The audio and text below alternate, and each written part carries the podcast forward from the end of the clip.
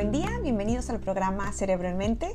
Yo soy la neuropsicóloga Cristina García y para el día de hoy les elegí un tema que, es de mucho interés para mí y yo creo que un poco por las fechas viene mucho a colación, que es el vino tinto y el Alzheimer. Em, creo que tiene ya algunas décadas el estudio del vino tinto. Creo que es ligeramente controversial este tema porque, bueno, hay gente que dice que sí, que dice que no, hay gente que, dice que es exagerado el efecto. No sé, hay, hay, un poco de opiniones de todo tipo. Y pues me gustaría un poco eh, enseñarles lo que he revisado al respecto. No soy nutrióloga, no soy ingeniera en alimentos, no soy enóloga mucho menos, pero sí he hecho una revisión grande de la literatura que hay al respecto y me gustaría compartirles un poco de, esa revisión. Sin embargo, acepto que haya gente que piense diferente. Si hay alguien que tiene mucha evidencia o una opinión contraria, con todo gusto, dígame con toda confianza, este, mándeme esa información, esos artículos. La idea es eh, compartir información verídica y hacerla pública para, para que sea conocimiento de todos pero les enseño un poco de esa revisión que he hecho y, de las conclusiones que arrojan los últimos estudios. Eh, esto del vino tinto se empezó a estudiar, los primeros estudios provinieron de los estudios hechos con la dieta mediterránea, que estos ya tienen algunas décadas, eh, donde se empezó a ver los efectos de la gente o en el envejecimiento de la gente que consume o que lleva un régimen de dieta mediterránea. Y entonces eh, esa población consume un poco más de, alcohol, específicamente el vino tinto, y entonces fue donde salió un poco a relucir el tema del vino tinto. Y entonces se dieron cuenta que la gente que tenía dieta mediterránea tenían un consumo de vino habitual desde edades muy tempranas, pues alrededor de los 18, 20 años ya empezaban a consumir vino y además el consumo en esa población es moderado, o sea, no consumen así como de vez en cuando, sino era relativamente seguido. Y entonces, eh, esos primeros estudios empezaron a ver que la población con dieta mediterránea tenían menos incidencia y menos prevalencia de demencia. Y con el, a, lo, largo del tiempo, con el paso de, de, los años y en el envejecimiento, pues les iba mejor cognitivamente a estas personas. Y entonces ellos dijeron, pues si a la gente que tiene una dieta mediterránea le va mejor en el envejecimiento y tiene menos demencia, y esa gente consume alcohol de manera moderada, pues entonces tomar vino tinto de manera moderada es igual a no tener demencia o es igual a tener un mejor envejecimiento. Y esa conclusión es demasiado generalizada y no es así, porque no es una relación causal. Y ahorita les explico un poquito de eso. Esta, población efectivamente consume mucho más vino tinto, sin embargo es diferente las condiciones en las que lo consumen, porque lo consumen, por ejemplo, de una manera muy social, eh, en, la comida, no lo toman así nada más solo, ni en shot, ni mucho menos, y, es combinado con una serie de cosas, hacen más ejercicio, eh, son países eh, de primer mundo, con un nivel socioeconómico mucho mayor, con un nivel educativo mucho mayor, eh, posiblemente un nivel cultural también mayor, y entonces no sabemos si es el consumo de vino tinto lo que hace que tengan menor demencia, o si es la dieta mediterránea, o si es el nivel de estudios, o si es el, el nivel socioeconómico, o si es todo. Entonces no se puede sacar una conclusión tan generalizada de este tipo de población, que fue lo que pasó inicialmente.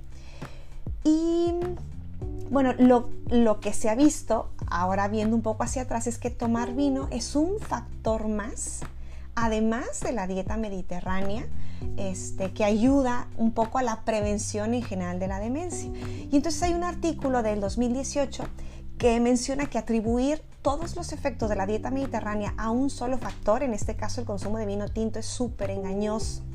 La explicación más, plausible es que la mezcla de la ingesta de vino tinto más los alimentos saludables propios de la dieta mediterránea, más otros patrones saludables del estilo de vida, como en este caso el ejercicio, resultan en una combinación de elementos que son los responsables de que tengan menos tasas de, demencia y un menos daño cognitivo, deterioro cognitivo con el envejecimiento.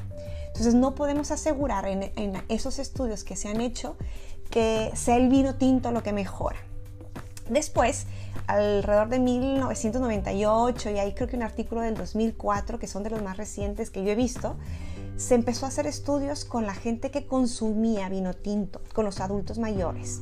Y entonces evaluaban adultos mayores que tomaban diferentes cantidades de, vino, desde los que no tomaban nada hasta los que tomaban de forma leve, moderada y severa o, o que ya eran adictos o abusaban del vino tinto.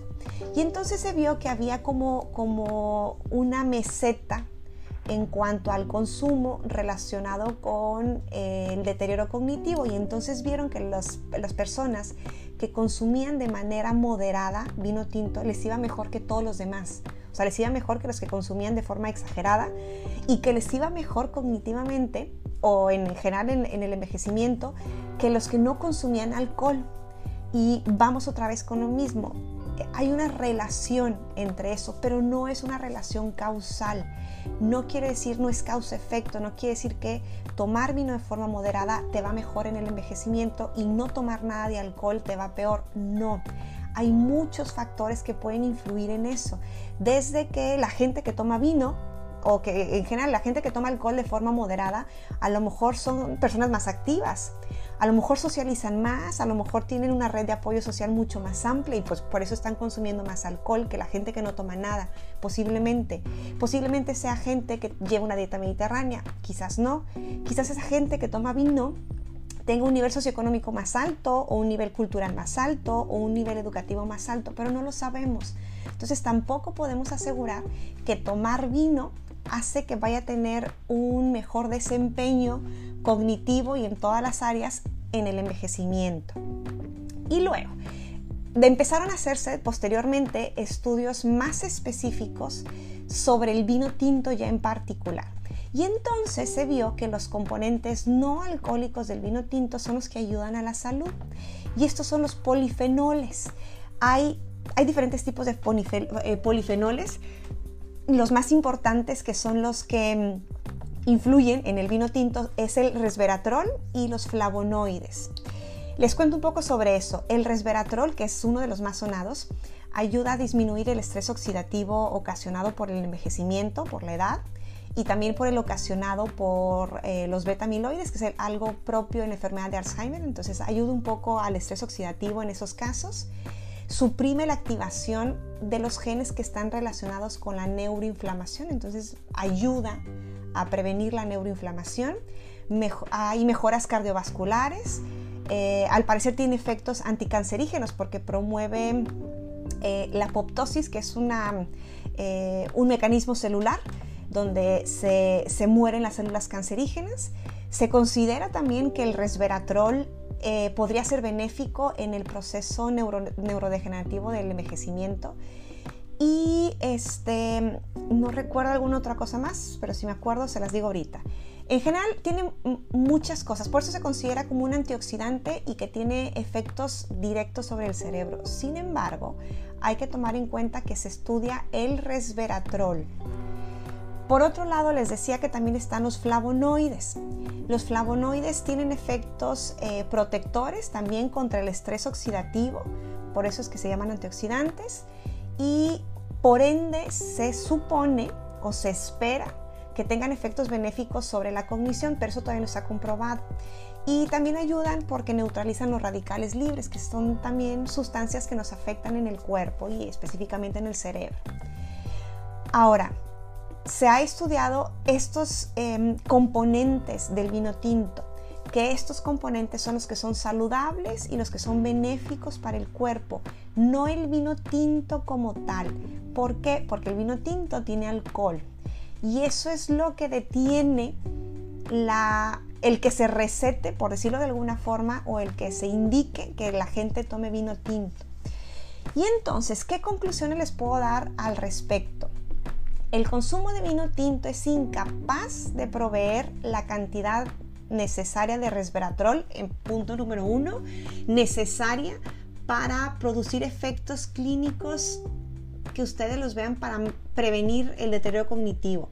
Vimos que el resveratrol es bueno en cierta cantidad para que ustedes lleguen a consumir una cantidad de 25 miligramos de resveratrol, necesitan tomar 4 litros de vino tinto y eso pues no es posible o no debería eh, ser viable para una persona. Entonces la cantidad de resveratrol que tiene el vino tinto no es suficiente clínicamente para que sea benéfico. El resveratrol es más efectivo como un suplemento y no en su forma de vino tinto. Entonces los estudios que se han hecho con el resveratrol, la gran mayoría han sido en ratones, por cierto. Si hay unos en, personas, sí los hay. Y cuando se han hecho en personas, en humanos, es eh, en vía oral o por vía intravenosa, como suplemento. No los ponen a tomar vino tinto.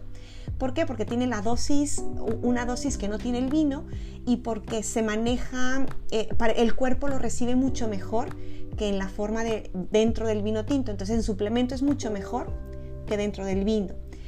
Y algo súper importante que es la alerta roja mayor que tiene el vino tinto es obviamente el contenido de alcohol. Entonces, los efectos secundarios que son inadecuados del consumo de, de, alcohol es lo que detiene el que se recete de forma abierta el vino tinto. ¿Por qué? Porque el alcohol tiene toxicidad al juntarse con ciertos medicamentos. Por ejemplo, no sé si ustedes están tomando antibióticos o algunos eh, medicamentos neurológicos o psiquiátricos, tienen contraindicación de tomarlos con alcohol. Entonces, pues no pueden tomar vino tinto. Eh, no todas las personas lo toleran bien el alcohol. Eh, obviamente está la, posibilidad de dependencia del alcohol que puede ocasionar adicción y también eh, se, asocia perdón, el consumo de alcohol con atrofia hipocampal. Entonces, eso es lo que detiene que nosotros podamos decir que ustedes puedan tomar vino tinto.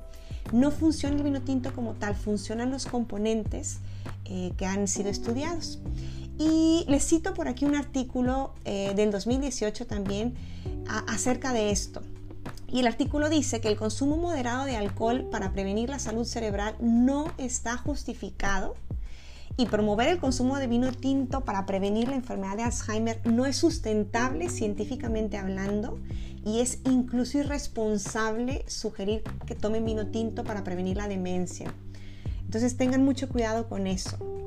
¿Qué otra conclusión puede salir de esto?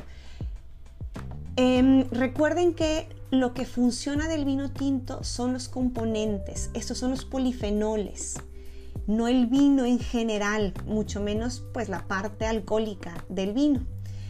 y estos polifenoles funcionan en forma de suplemento y no en su forma de vino. No está probado todavía, a lo mejor más adelante sí, pero al día de hoy no está probado al 100% que ni el resveratrol, en general los, los, polifenoles, mucho menos el vino tinto, no está probado que mejore la cognición, o sea, no mejoran las funciones intelectuales. Se cree que puede prevenir la demencia, no está probado al 100% tampoco, pero bueno, se cree que puede ayudar a, un buen envejecimiento. Y lo que tampoco está probado es que ni el resveratrol ni los flavonoides no son tratamientos para la enfermedad de Alzheimer.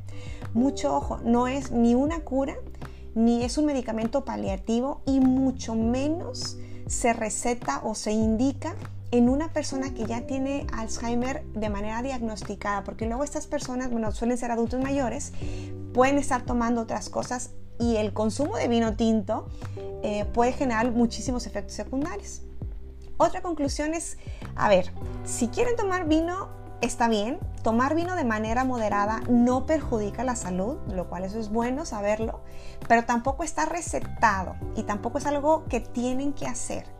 No se vale, como lo he escuchado eh, comúnmente decir, bueno, es que el doctor me dijo que una copita de vino este, me ayudaba a no tener demencia, entonces me la voy a tomar y voy a empezar a comprar nunca he tomado y entonces me la voy a tomar en la noche o tomo una copita de vino para dormir. No, para nada. O sea, no es receta, no es medicamento. Nunca, jamás se va a justificar bajo ninguna circunstancia que consuman vino tinto aquellas personas que nunca han consumido alcohol o en general que nunca han consumido vino tinto en las personas en las que no les gusta, o sea, lo han probado y no es lo suyo y entonces he visto gente que se lo toma así sin respirar como si fuera medicina, tampoco, en esos casos no está justificado. Tampoco en aquellas personas propensas a la adicción, que sepan que se puedan hacer adictos, que tengan antecedentes de adicción al alcohol, antecedentes familiares también, no se recomienda en esas personas y mucho menos en las personas que lo tengan contraindicado porque tengan hipertensión, diabetes, porque estén tomando algunos medicamentos que estén contraindicados. Bueno, tampoco se va a justificar el consumo de vino tinto en esas personas. Les digo, no está mal tomar vino tinto, siempre y cuando sea de forma moderada, no tiene nada de malo. Ahora, si sí van a tomar vino, les doy eh, estas, eh, les aconsejo estas sugerencias. Si se van a tomar vino, que sea, de preferencia, que sea vino tinto. El vino blanco y el vino rosado son como derivados, eh, son diferentes procesos de la uva. Sí están bien, o sea, no, tampoco les va a hacer daño ni el vino rosado ni el vino blanco. Sin embargo, los efectos benéficos que ya vimos ahorita con el resveratrol y los flavonoides casi no están en el vino blanco ni en el vino rosado. Son mucho menos de la mitad de los que aparecen en el vino tinto. Entonces, si van a tomar alguno de estos tres, de preferencia el vino tinto. Pero, pues igual, ninguno de estos tres les va a hacer daño si lo toman de forma moderada. Ahora, cuiden mucho la cantidad. ¿Qué significa tomar de forma moderada? Dos copas máximo, o sea, pueden ser menos, dos copas máximo en mujeres o tres en hombres. ¿Por qué esta diferencia? No tiene nada que ver con el racismo, ni este, las diferencias de género, ni mucho menos, ni discriminación. Sin embargo, los cuerpos, el cuerpo de, los hombres y las mujeres es diferente y entonces pues se absorbe de forma diferente el alcohol. Entonces se recomienda dos copas de vino máximo en mujeres o máximo tres copas de vino en hombres. Puede ser menos, no tiene que ser forzosamente dos o tres. Cuidar también las condiciones en las que se lo toman.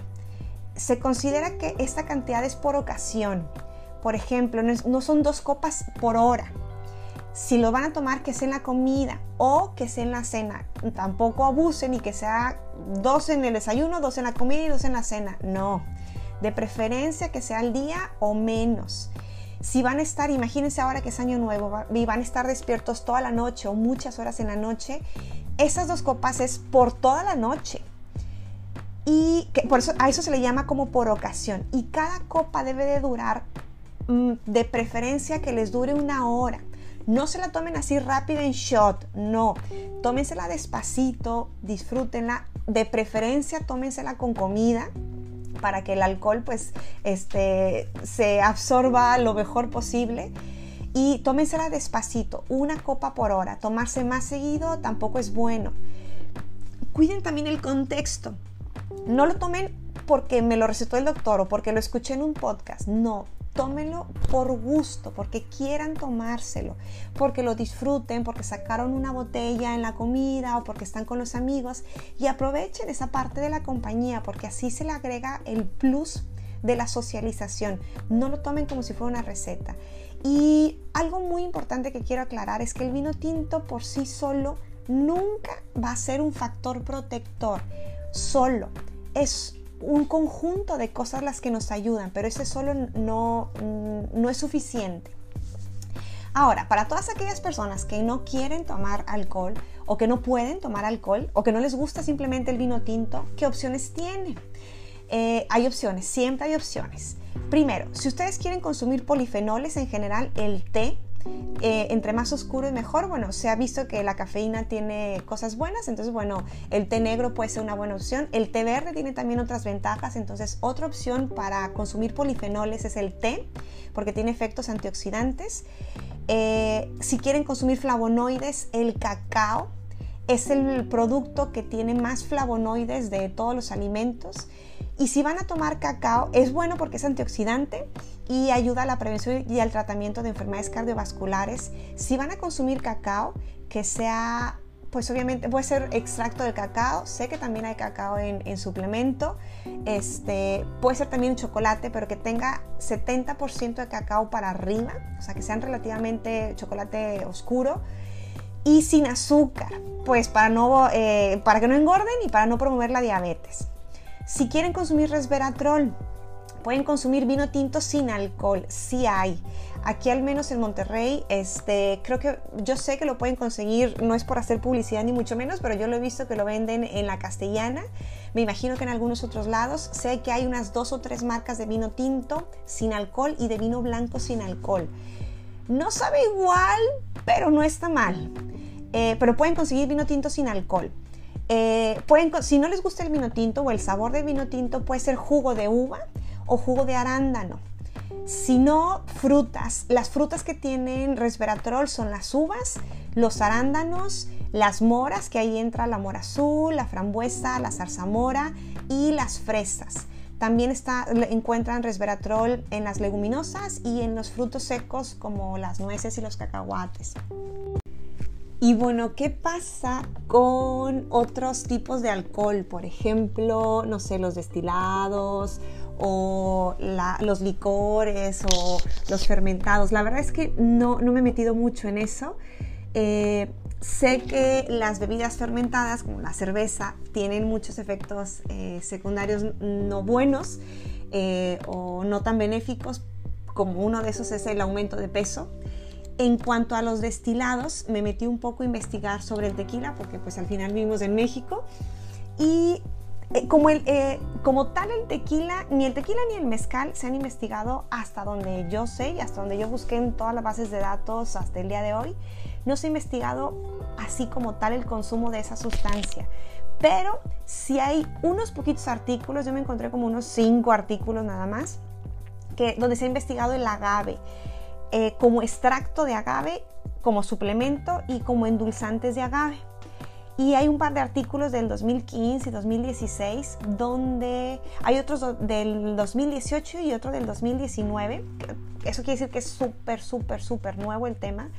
Y las conclusiones generales del consumo de agave o del, del extracto de agave es que tiene mejoras gastrointestinales, mejora el daño oxidativo causado por la obesidad o por el consumo elevado de calorías. Al parecer también es un antioxidante que ayuda al estrés oxidativo del hipocampo y del cerebelo. Tiene un efecto antineuroinflamatorio. Y bueno, esos estudios todos se han hecho en, ratoncitos, entonces bueno, no sabemos todavía. Eh, todavía falta muchísima información por, por investigar, pero bueno, al menos es un punto a favor para el mezcal y para el tequila. Y pues bueno, para cualquier duda pueden contactarnos por correo electrónico a través de nuestras redes sociales, para cualquier comentario, también duda, queja o aclaración. Eh, compartan este video o bueno, este podcast con quien ustedes crean que pueda interesarle. Y recuerden que la finalidad de este programa es meramente informativa. Recuerden, no soy nutrióloga, ni soy enóloga, ni, ni mucho menos. Eh, y no va a sustituir nunca la opinión de su médico, ni de su nutriólogo, ni de ningún otro profesional de la salud. Es meramente informativo y espero que les haya servido.